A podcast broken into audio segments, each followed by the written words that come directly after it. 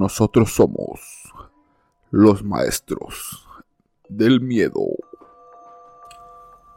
No puedo moverme, respirar, hablar u oír, y está muy oscuro todo el rato. Si supiera que esto era la soledad, habría preferido la incineración. Comenzamos. Este episodio trata sobre juegos y rituales macabros. El juego que a continuación les describiré se llama Los Tres Reyes.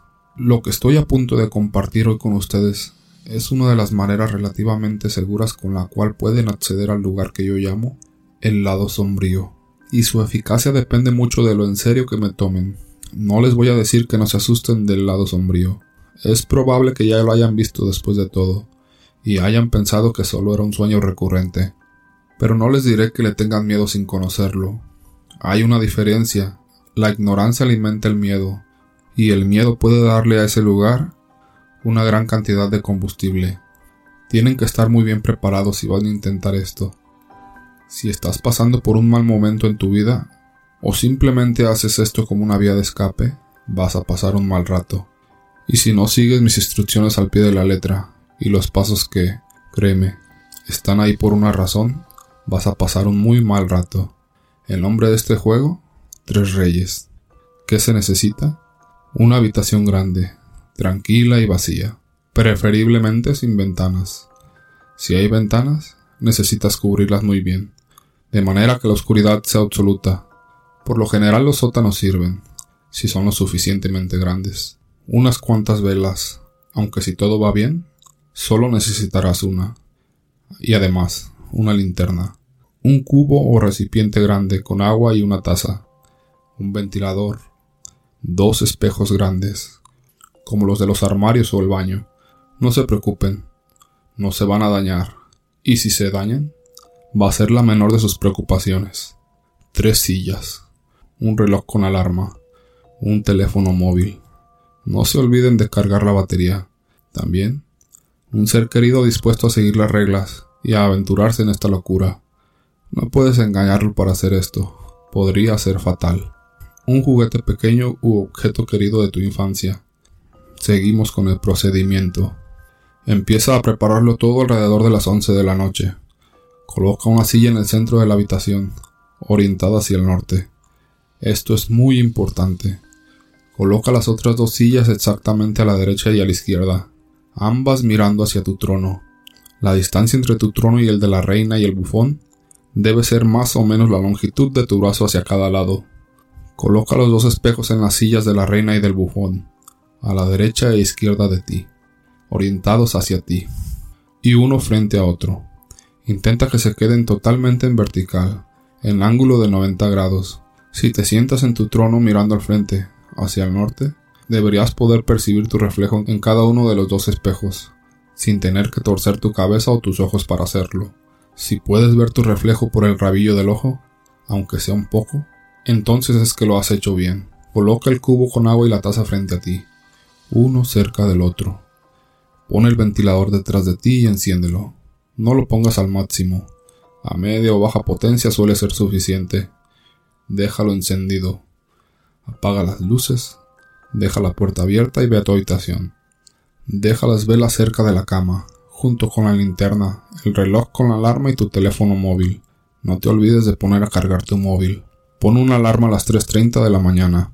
Apaga las luces y acuéstate junto con tu objeto de tu infancia. Duerme un poco, porque entonces empieza el espectáculo. Despiértate a las 3.30 de la mañana con la alarma que pusiste. Apágala. Pero no enciendas las luces. Tienes exactamente tres minutos para encender la vela, tomar tu teléfono móvil e ir a la habitación a oscuras a sentarte en tu trono. Debes de haberte sentado antes de las 3.33 de la mañana. No olvides tu juguete, Ten en cuenta todas las posibles señales de advertencia. Si tu teléfono móvil no ha cargado por cualquier razón, aborta la misión. Si la alarma no ha sonado exactamente a las 3.30 de la mañana, aborta la misión.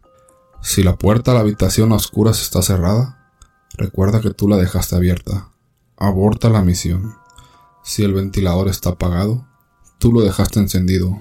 Aborta la misión.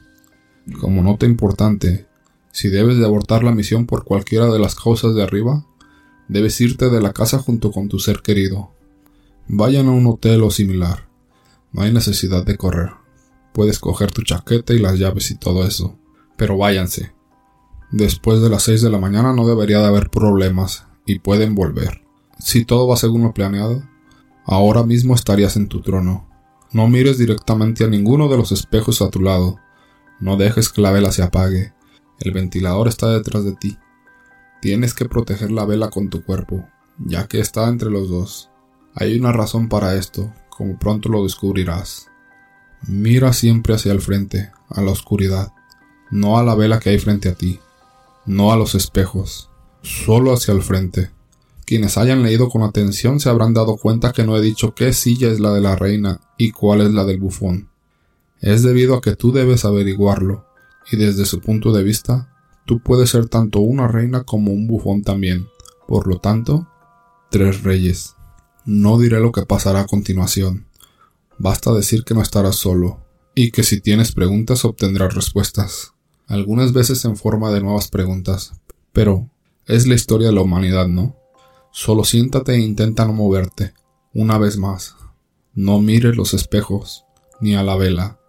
Solo hacia el frente. Créeme, no entres en pánico. Simplemente debes de esperar hasta las 4.34 de la mañana. A las 4.34 acabará todo. No pasa nada si tiemblas un poco, pero intenta que no. No porque vaya a afectar el ritual ni nada de eso, pero es algo cobarde, en especial en compañía tan educada. He mencionado no dejar que la vela se apague. Es por eso que está el ventilador. Estás protegiendo la vela con tu cuerpo, pero si tu cuerpo de repente se mueve o es arrastrado, entonces el ventilador apagará la vela que está frente a ti. Esa es la salvaguarda número uno. Tu ser querido que está esperándote afuera es el salvaguarda número dos. A las 4.34. Él o ella debe de ir a la puerta de la habitación y llamarte por tu nombre. Si eso no funciona, debe llamarte el teléfono móvil. Si tampoco funciona, tiene el cubo con agua y la taza. Pase lo que pase no debe tocarte. Ese es un error de novatos. La salvaguarda número 3 es tu objeto de tu infancia. Es tu objeto de poder. El juguete o peluche o lo que sea. Te dará la fuerza necesaria para no perder de vista el camino. Te ayudará si todo sale mal. Múltiples salvaguardas. Debes ser como una especie de Boy Scout si haces todas esas cosas. Si arruinas esto a medias, arruínalo por completo, para que no funcione. Lo peor que puedes hacer es ser lo suficientemente serio como para hacerlo, pero no lo suficientemente serio como para prepararte para las consecuencias. Si tienes dudas, no intentes esto.